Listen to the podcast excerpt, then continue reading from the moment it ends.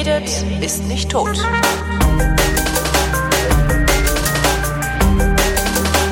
Willkommen zum Geschichtsunterricht einer Koproduktion von Vrindt und D-Radio Wissen und aus Köln zugeschaltet wie immer Matthias von Hellfeld. Hallo Matthias. Ich grüße aus Köln. Und da sagst du im Vorgespräch, den Gang nach Canossa hat's nie gegeben. Wo wir doch heute Ja. über Canossa reden wollen. Wo, worum ging's denn dann da, wenn es den nicht gegeben hat? Also manchmal ist es bei den Vorbereitungen zu den Sendungen, die wir so machen, äh, auch für mich wirklich total erstaunlich, dass mir dann irgendein Professor oder Experte sagt, das, was du in der Schule gelernt hast, ist Unfug. Und das hat es so aller Voraussicht nach nicht gegeben. Da gibt es ganz viele Beispiele. Ich will jetzt nichts verraten, aber ein paar kommen noch. Ja. Und eines von diesen Beispielen ist mir ähm, sozusagen untergekommen bei der Vorbereitung der Sendung über den Gang nach Canossa.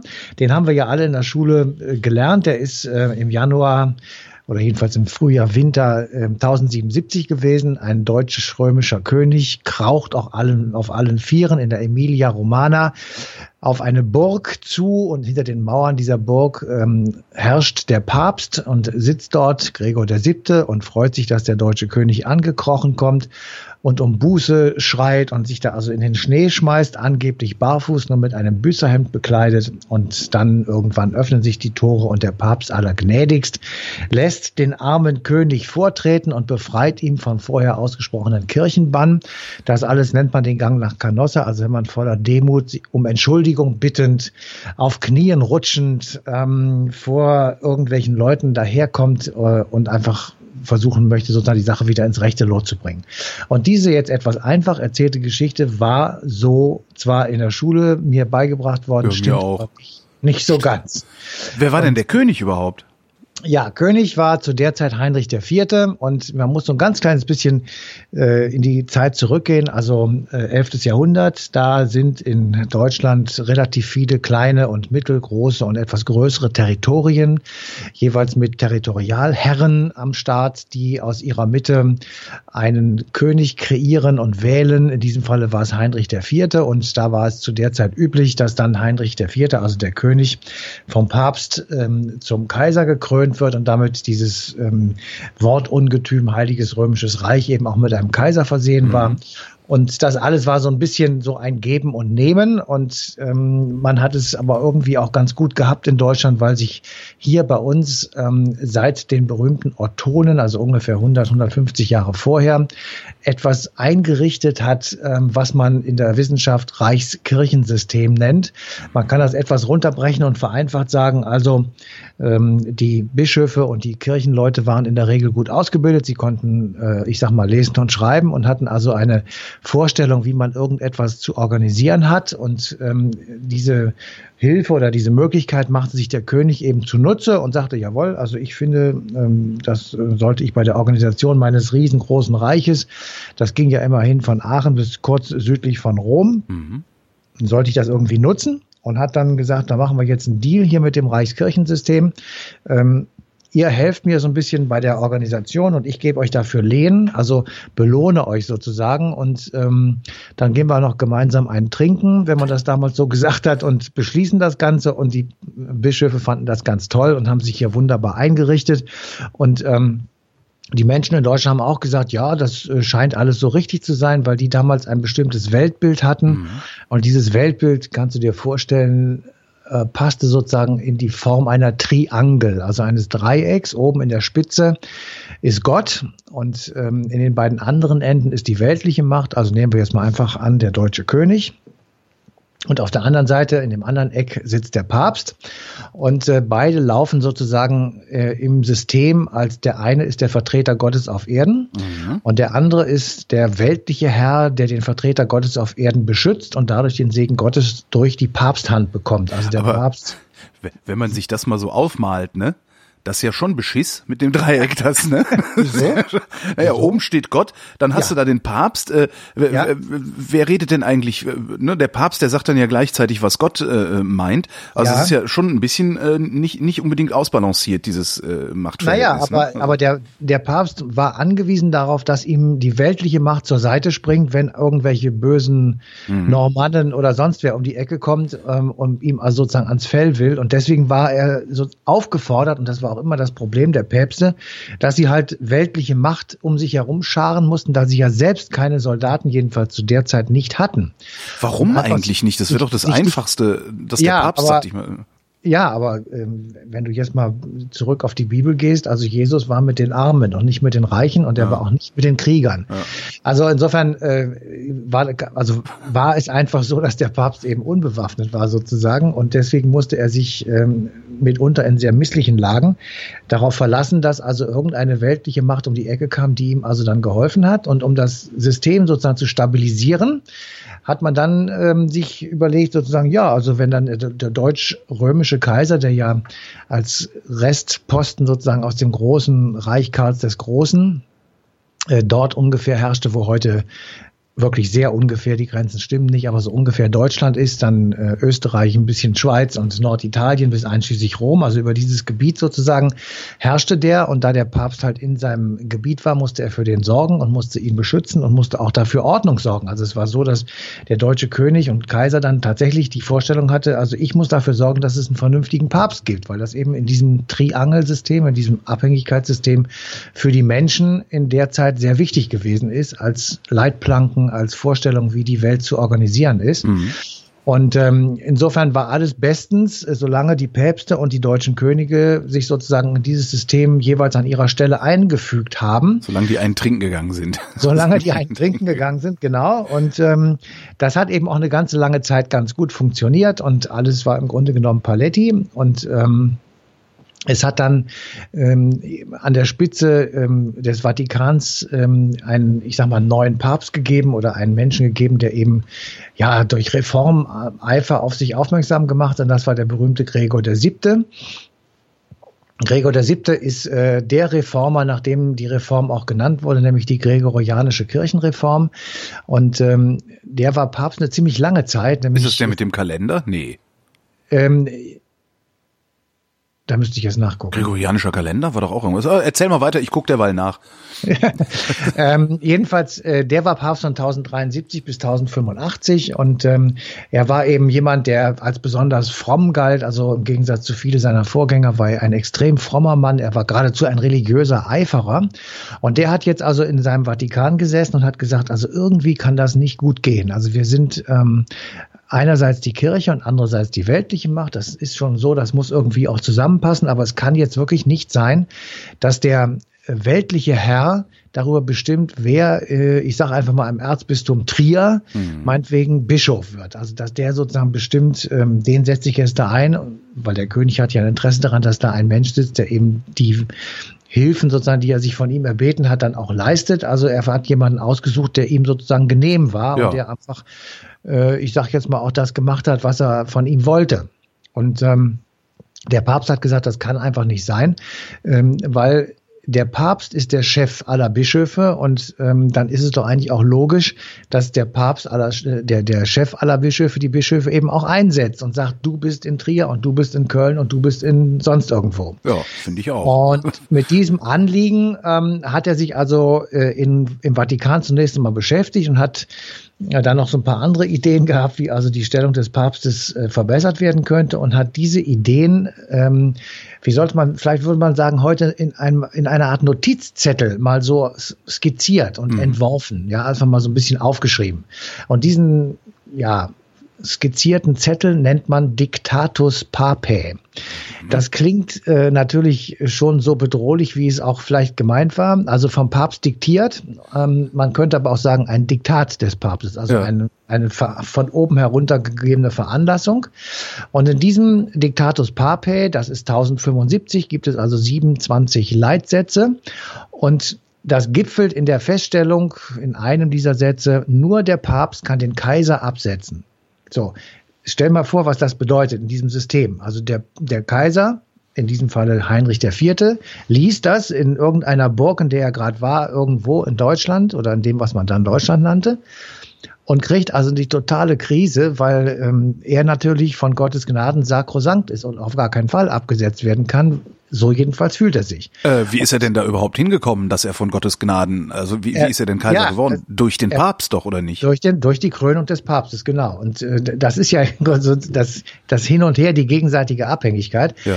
Der Papst hatte ein starkes Schwert in der Hand, kann man sagen. Nämlich er kann einfach sagen, weißt du was, mein Freund, ich kröne euch einfach nicht mehr zum Kaiser und ich exkommuniziere euch ja. raus aus der Kirche. Beide Punkte, also beide Androhungen, beide Möglichkeiten, die der Papst hatte, waren in der damaligen Welt extrem schwere Strafen. Mhm. Also äh, die deutschen Könige, die einen Kaiser oder einen König aus ihrer Mitte wählten, der sozusagen über ihnen stand, der dann später zum Kaiser gemacht werden sollte, die würden natürlich nur einen wählen, der auch tatsächlich zum Kaiser gekrönt würde. Mhm. Das heißt, einer, der dann auch, ich sag mal, die Gnade des Papstes erfahren hat. So. Und das zweite, die Exkommunikation aus der Kirche, das war ja damals noch eine Kirche, also die römische Kirche. Katholisch war es noch nicht, die römische Kirche. Ähm, da bist du sozusagen außerhalb der Gemeinschaft. Da bist ja. du raus aus der Universitas Christiana, aus der christlichen Gemeinschaft in Europa und bist im Grunde genommen jemand, dem man auch nicht helfen darf, weil jeder, der ihm dann hilft, dem droht auch die Exkommunikation aus der Kirche. Und das waren also wirklich dann schon ähm, üble Geschichten. Und ähm, man kann sich das schon denken, es eskaliert sozusagen dieser Streit, weil einerseits der Papst, eben Gregor VII., ein ähm, wie soll ich sagen, ein streitbarer Mann mit großem Elan war, der im Übrigen, das will ich so als Hintergedanken noch dazu tun, bevor er Papst war, so eine Art graue Eminenz im Vatikan gewesen ist. Also lange Zeit da schon ein- und ausging. Und er kannte natürlich auch die Archive. Das heißt, er wusste, was in den Jahrhunderten vorher mit dem Papsttum teilweise passiert ist. Also wie verlottert das war und wie ähm, schreckliche Zustände es im Vatikan gegeben haben. Also im neunten Jahrhundert war der Vatikan ein Puff. Ach. Und ähm, diese, diese, diese, diese Epoche, um die es da geht, die nennt man auch Pornokratie. Also im Grunde genommen tatsächlich ein Freudenhaus. Und äh, es gab den einen oder anderen Papst, der also mit einem Beil im Nacken äh, im Bett einer schönen Frau nicht mehr aufwachte, weil der Ehemann um die Ecke gekommen ist. Also Mord und, Mord und Totschlag eingeschlossen. Der Begriff stammte übrigens aus dem 16. Jahrhundert von einem Historiker, der nannte das Pornokratie. Mhm. Ähm, und all diese Dinge wollte der Papst also auf jeden Fall, Gregor VII. auf jeden Fall verhindern. Er war auch zum Beispiel absolut gegen Ämterkauf. Ja, das war damals auch nicht unüblich, dass man als reicher Fürst oder Bischof, äh, äh, weltlicher Herrscher irgendwo hin äh, kam, meinetwegen zum Papst oder zu irgendeinem großen Kirchenmann und sagte, du, ich hätte jetzt gerne ein Amt von der Kirche und dafür gebe ich dir Geld. Mhm. Und dann hat die Kirche teilweise gesagt, ja, das machen wir, weil das Geld kann ich gut gebrauchen für den Bau irgendeiner Kirche. Und ähm, dann war also ein weltlicher Mensch auf einmal ein geistlicher Würdenträger, also Ämterkauf. Das fand er, das ging überhaupt nicht. Ähm, das nannte man Simonie so als Begriff damals. Und das, was er auch ähm, schrecklich fand, war die sogenannte Priesterehe. Wir kennen ja das alle, das Spiel mit dem Zölibat und ja. äh, trotz, trotzdem gab es Priesterehen. Und äh, diese Priesterehen waren also ihm auch ein Dorn im Auge, es musste alles weg.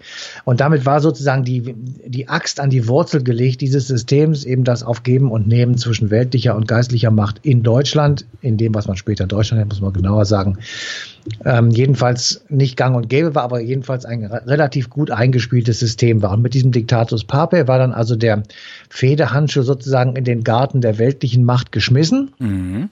Und ähm, Jetzt kannst du dir vorstellen, also da kommen dann äh, der König, der Oberste aller Reusen und seine Fürsten und Unterkönige, die also meinetwegen in Bayern regieren oder in Sachsen oder sonst irgendwo.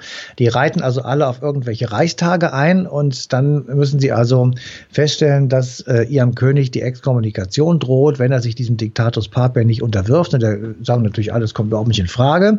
Ähm, das machen wir nicht. Wir sind hier nicht äh, irgendwelche Anhängsel vom Papst, sondern wir bleiben eigenständig und wir sind weltliche Macht, der kann uns mal. Sie verfassen äh, ein, ein Antwortschreiben, sagen Nein und äh, das gleiche tun auch die deutschen Bischöfe, die schreiben also einen sehr, sehr schönen Brief an den Papst, ähm, an das Mönchlein Hildebrand, wie er mit richtigem Namen hieß und ähm, wie du Drecksack auf den, Stro auf den Thron gekommen bist, fragen wir uns heute noch. Ja? Ernsthaft? Sowas haben die geschrieben? Ja, ja.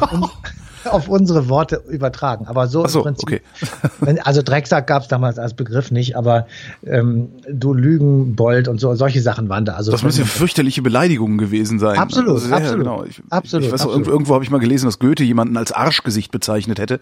Und das wäre so ziemlich das Schlimmste gewesen, was man damals jemandem sagen konnte in diesen Kreisen. Und ja. wie mag das dann 500 Jahre früher erst gewesen sein? Ja.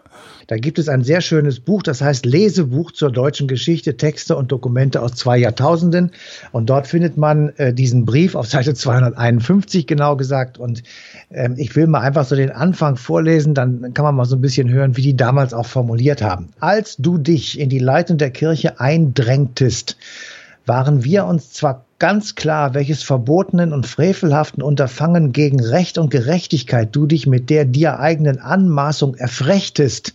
Doch glaubten wir stillschweigend über deinen schlimmen Amtsantritt in der Hoffnung hinwegsehen zu sollen, dass der so verbrecherische Anfang im Lauf einer tüchtigen und eifervollen Regierung ausgeglichen werde und einigermaßen in Vergessenheit gerate. Und so geht es halt die ganze Zeit schön weiter. Das heißt, ähm, das ist eine ziemliche Unverschämtheit eigentlich, ne, ja, dem Papst ja, so einen reinzudrücken. Ja, aber der Papst, ähm, man muss sich das ein bisschen anders vorstellen. Der war für die ja weit weg. Natürlich war er auch irgendwie eine Autorität, aber natürlich wussten sie alle, er ist eben auch machtlos. Ja. ja außer, außer mit dem Wort sozusagen. Und der Papst wusste das natürlich auch. Und er musste sich irgendwie seine Bataillone, ähm, jedenfalls seine geistigen Bataillone, irgendwie auch zusammensuchen. Na, aber er hat doch gesagt, ich kann euch exkommunizieren. Oder gab es ja. bis dahin den Vorgang der Exkommunikation nicht? Doch, doch, natürlich. Dann hat er sich halt exkommuniziert. Aber wenn du dich nicht dran scherst, was soll's? Das stimmt auch, ja. Ja. ja. ähm, also insofern, also ist ähm, natürlich, es war tatsächlich eine schlimme Strafe sozusagen. Aber du siehst ja an dem an der Antwort hier, dass die Bischöfe und das geht jetzt noch ein paar Seiten so weiter. Das kann ich jetzt nicht alles vorlesen, aber dass die Bischöfe tatsächlich auch gefürchtet haben, dass sie Teil ihrer Fründe sozusagen aufgeben müssen mhm. und dass sie eben nicht mehr so gut leben können wie vorher und dass dieses so schön weichgebachte Bett äh, hier in Deutschland auf einmal ihnen weggenommen wird. Und deswegen haben sie versucht, sozusagen mit diesem sehr scharfen Brief ähm, Heinrich zur Seite zu springen. Aber die weltliche Macht, und das ist halt eben eine Spezialität in Deutschland, da haben wir schon mal öfter drüber gesprochen, es sind halt immer Territorialinteressen. Und mhm. es gibt immer unterschiedliche äh, politische Absichten innerhalb ähm, der Fürstenschaft und der Königschaft. Also der, der deutsche König, der also über allen steht und dann später Kaiser wird, ähm, war immer darauf angewiesen, dass die Unterkönige, also die, die Territorialherren, ja, mit ihm zusammen eine Idee hatten und nicht gegen ihn opponierten, weil dieses Geben und Nehmen war für den König immer damit verbunden, dass er etwas geben musste, wenn er beispielsweise militärische Unterstützung haben wollte. Ähm, so als Klammerbemerkung, da begründet sich der deutsche Föderalismus drin, äh, dass du einfach sehr starke Bezüge hast zu der Region, in der du bist mhm. und dass du nicht so gerne hast, dass du aus Berlin, äh, sage ich jetzt einfach mal so, Dinge aufoktroyiert bekommst. Da reiten dann die Ministerpräsidenten zu Frau Merkel und benehmen sich eben manchmal genauso wie irgendwelche mittelalterlichen Fürsten, die halt um ihre Fründe kämpfen, ja. die auf gar keinen Fall irgendwas abgeben wollen. Das hat auch den Vorteil, damit die Klammerbemerkung zu Ende, dass es relativ selten Despotismus gegeben hat. Also es gab eben keine Zentralmacht, wie beispielsweise in Frankreich, wo der König die alleine entscheidende Figur war und mhm. eben ähm, sozusagen diesen König Drittel einfach immer weiter vererbt hat. Und insofern ähm, sind diese beiden Länder auch so unterschiedlich in ihrer Struktur. Klammerbemerkung zu Ende. So, wir sind wieder im Jahr 1077 und nun nimmt die Sache ihren Lauf und das Ganze wird jetzt richtig äh, vergnüglich sich anzuschauen. Also es gibt Briefe hin und her und ähm, es gibt also äh, die Exkommunikation und das wird dann also mit mächtigen Worten über die Alpen geschleudert und äh, dann sagen die Fürsten, hör mal zu, mein lieber Heinrich, ähm, also wir müssen uns leider jetzt äh, zu der Entscheidung durchringen, einen anderen König zu wählen, es sei denn, du kannst binnen Jahr und Tag die Rücknahme der Exkommunikation erreichen binnen Jahr und Tag bedeutet. Also er hat, er hat dann den König exkommuniziert oder hat er auch die Bischöfe ja, ja. exkommuniziert? Also, nein, nein, okay. er hat den König exkommuniziert und die, die weltlichen Fürsten, also die anderen Könige von Bayern, Sachsen und so weiter, ähm, haben dann gesagt, also mein Freund, kein Problem, wenn du binnen Jahr und Tag diese Exkommunikation rückgängig gemacht bekommst, ist alles okay, ansonsten wählen wir uns einen neuen König. Jo. Binnen Jahr und Tag bedeutet innerhalb eines Jahres. Mhm.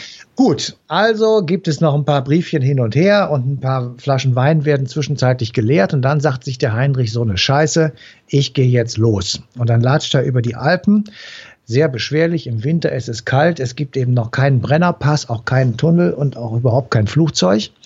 Und ähm, man trifft sich äh, sozusagen in der Mitte, weil nämlich der Papst seinerzeit auch über die Alpen klettert, aber andersrum, weil ihn die deutschen Bischöfe, äh, die deutschen Fürsten eingeladen haben, auf einem Reichstag zu erscheinen, wo ein Nachfolger für Heinrich IV. gewählt werden soll. Mhm. So.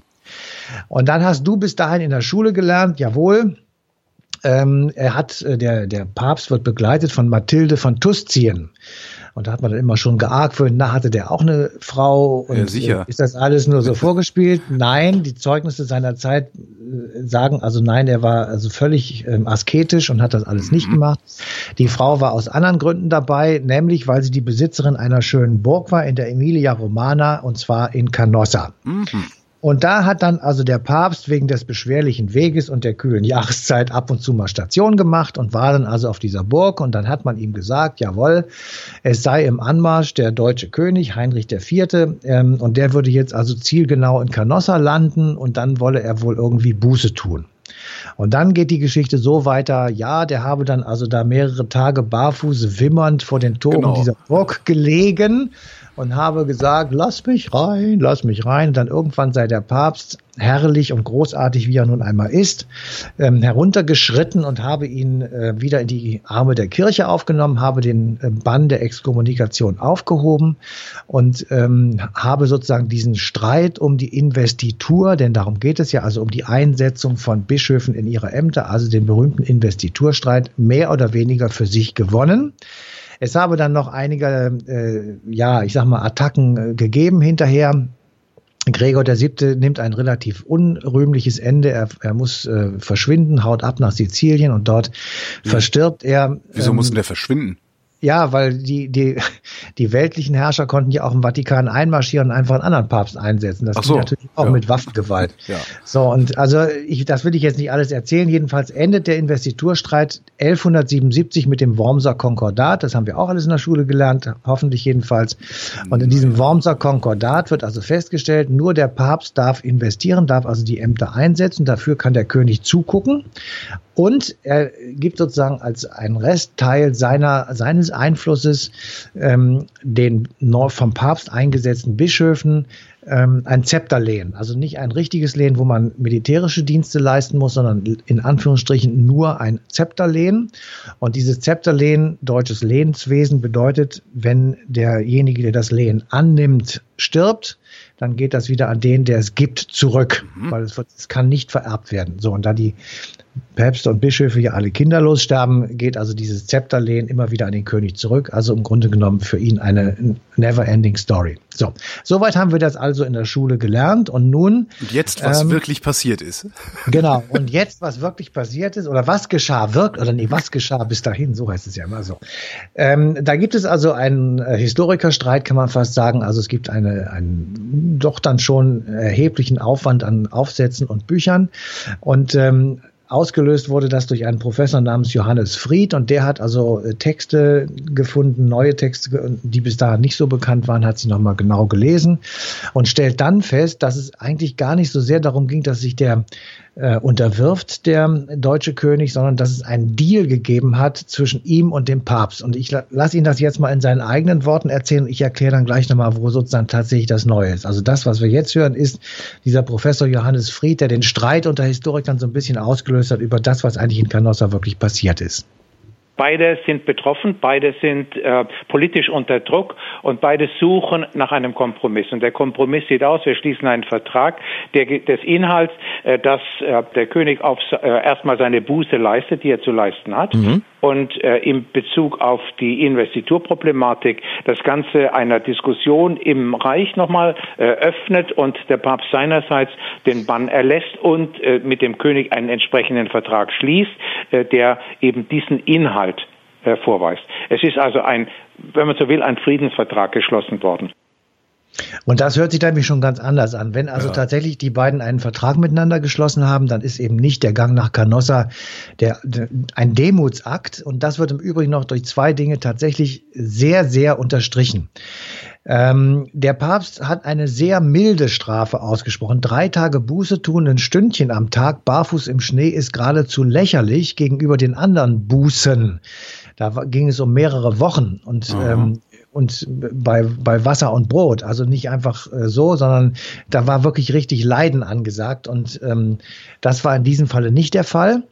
Und ähm, das Zweite ist, Heinrich ist danach völlig un, äh, ohne irgendwie Stress zu haben zurückgekommen und hat im Grunde genommen weiter regiert. Ich meine, man hätte sich auch vorstellen können, dass wenn er sich völlig unterworfen hätte, dass dann die Könige, die eben im Reich auf ihn gewartet haben, äh, das zum Anlass genommen hätten und das ganze System in Frage gestellt ja. hätten.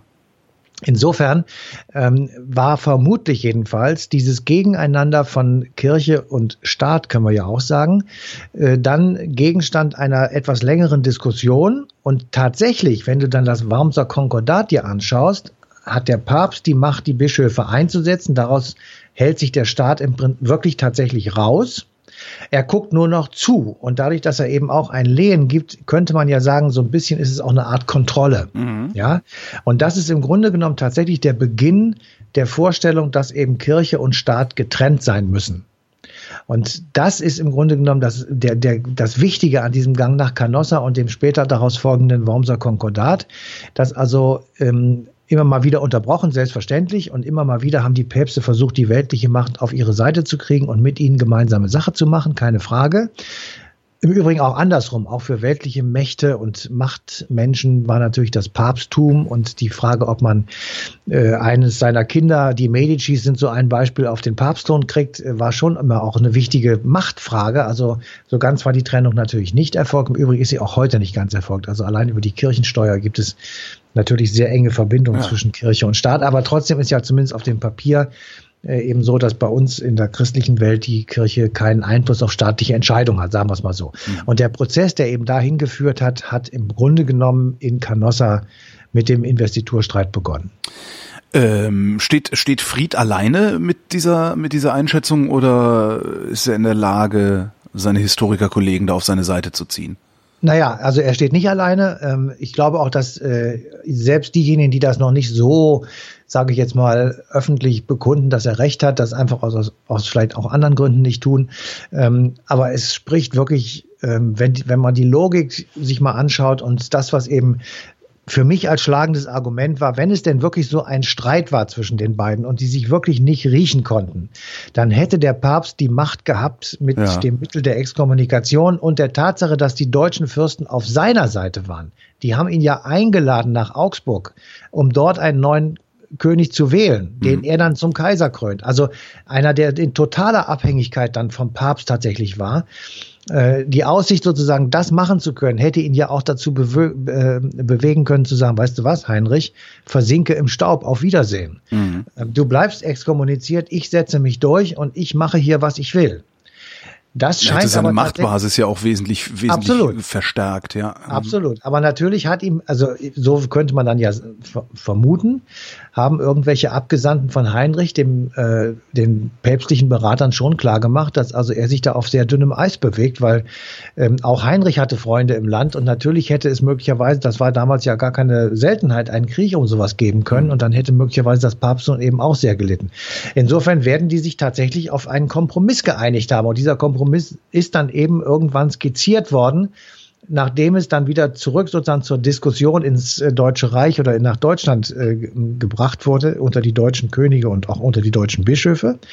Ähm, das hat eine Weile gedauert, weil natürlich auch die Politik sich immer wieder geändert hat und andere Prioritäten da waren, bis eben tatsächlich 1022 dieses Konkordat, was ein Vertrag ist. Also das ist, Konkordat ist nicht einfach nur so Larifari, sondern ein Konkordat ist eine vertragliche Vereinbarung zwischen zwei ähm, Vertragspartnern. Und ähm, insofern äh, hat das natürlich großes Gewicht. Und insofern kann man tatsächlich davon ausgehen, dass bis es zu diesem Wormser Konkordat gekommen ist, eben die auf beiden Seiten die Delegierten sozusagen und Berater ähm, ja einfach einen Kompromiss ausgehandelt haben, Deal gemacht haben. Und jetzt wäre natürlich noch interessant, wie es trotzdem zu dieser Legende gekommen ist.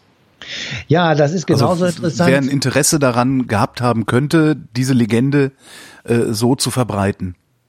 Naja, das ist, ähm, das kann ich dir nicht, man weiß auch nicht so ganz genau, wer die Legende aufgestellt hat. Mhm. Luther habe seine Thesen an die Tür der Wittenberger Schlosskirche genagelt. Ja. Äh, das war vermutlich Thomas Münzer, sagt man, der so gerne solche Bilder brauchte. Aber es gibt halt so bestimmte Dinge, von denen man genau sagt, ich weiß, dass es so war weil man das so gesagt bekommen hat und man hat es eben nicht hinterfragt. Und irgendwann kommt einer und sagt, nee, das war nicht so. Mhm. Es gibt noch mehr so Beispiele, wo man sagt, feststehende Erkenntnisse, äh, die, die man so über Jahrhunderte beinahe den Kindern in der Schule beigebracht hat, die aber trotzdem nicht richtig sind. Also das, das ist nicht so ganz selten. Und nicht nur nicht selten, sondern vermutlich gar nicht vorhanden war der Gang nach Canossa. Und die passende Sendung Eine Stunde History läuft am 29. Januar 2017 auf D-Radio Wissen. Matthias, ich danke dir. Bitte sehr. Und euch danken wir für die Aufmerksamkeit.